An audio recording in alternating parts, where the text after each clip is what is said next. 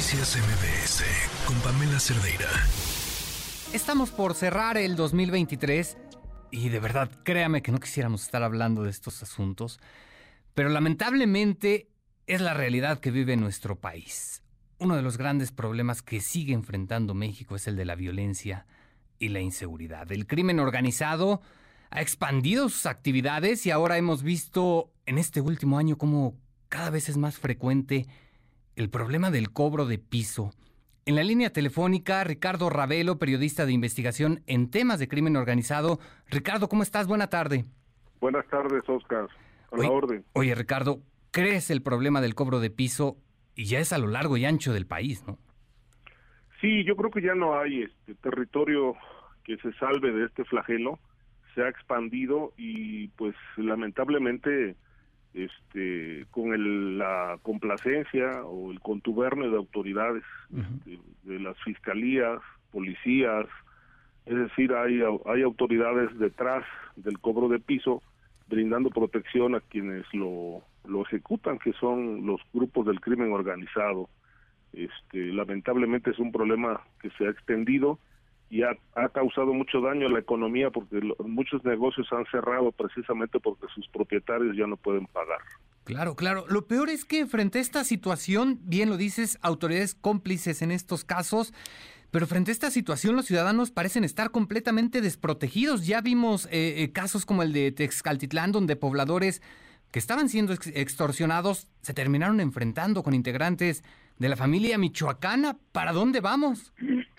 Yo creo que, eh, este, eh, digamos, episodios eh, violentos como este que tú refieres del Estado de México se van a empezar a multiplicar en el país porque el patrimonio, este, no solamente los negocios de, quienes los poseen, sino el patrimonio mismo, la riqueza natural del, del, del, pueblo de México, pues va a ser una, una batalla muy ardua en zonas indígenas, en zonas rurales, y este tipo de episodios pues da, cuenta de un, de un vacío de poder, de un vacío de Estado, de un Estado fallido que no tiene capacidad de respuesta ante flagelos como el cobro de piso, la violencia, el secuestro, y que pues eh, hay que preguntarnos realmente este, cómo se va a recomponer esto. El presidente ha planteado que su estrategia es la adecuada, el no, no ejercer violencia, la que le confiere la ley, pero a cinco años de distancia este, vamos peor.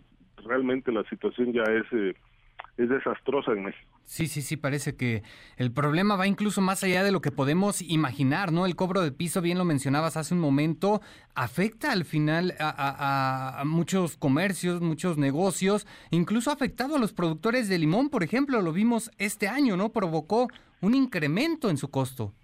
Sí, eh, ese, ese punto que refieres es muy importante. Mira, el cobro de piso este, es este, un, fenómeno que ha impactado a la economía y ha generado inflación.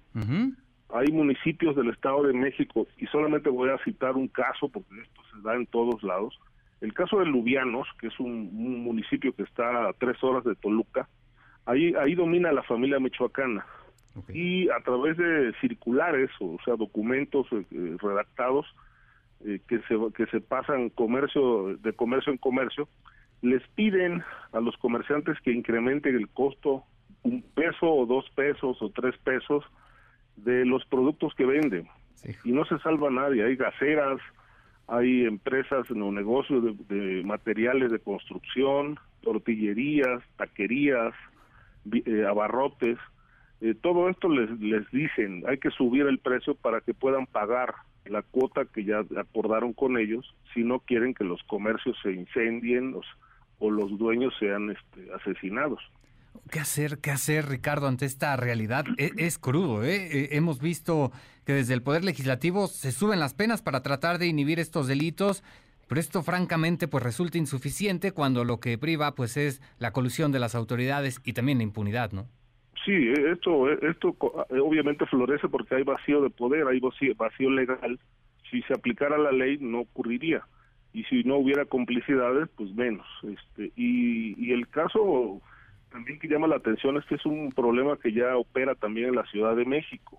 Ok. Este, y, y, todo esto daña a la sociedad muy fuerte porque al final del, del, del, del, día quienes terminamos pagando el piso somos los consumidores de limón, de aguacate, de otros productos eh, cuyos, eh, eh, digamos, agricultores pues tienen que pagarle al crimen, pero a su vez eh, esto le pega al bolsillo de la gente porque los productos se encarecen y el consumidor termina pagando el piso que, que estas personas le pagan al crimen. Esto, esto que comentas me parece bastante sí. interesante. El problema ha llegado ya a la Ciudad de México. A veces este tipo de situaciones, quienes vivimos aquí en la capital del país, pues creemos que se da únicamente en determinados estados. Hoy esto lo estamos padeciendo nosotros ya aquí en la Ciudad de México. Sí, en las centrales de abastos, en los mercados, en todos lados, restaurantes, ya se ya se paga piso. Este y el, el asunto aquí es que detrás decía hay hay complicidades de autoridades porque lo permiten. Yo recuerdo, por ejemplo, un, un, mensaje de la alcaldesa de Tijuana uh -huh. eh, diciéndole a la gente y a los comerciantes, pues paguen el piso para que no haya violencia ni haya inseguridad.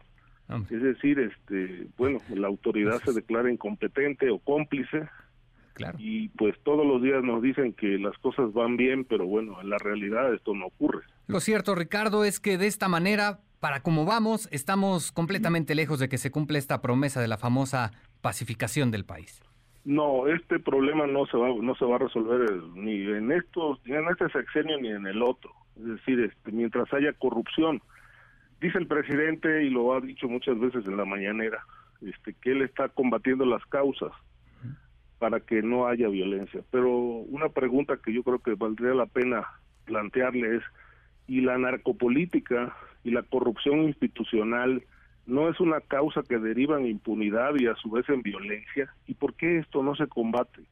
¿Por qué se tolera y por qué se protege a los a los a los criminales que están en el poder? Ahí Nadie nos responde nada, ¿no? Ahí está sobre la mesa, al final de cuentas, eh, la pregunta, ya veremos quién se atreve a responderlo. Ricardo Ravelo, periodista de investigación en temas del crimen organizado, te agradezco mucho, muy buenas tardes. Oscar, buenas tardes. Noticias MBS con Pamela Cerdeira.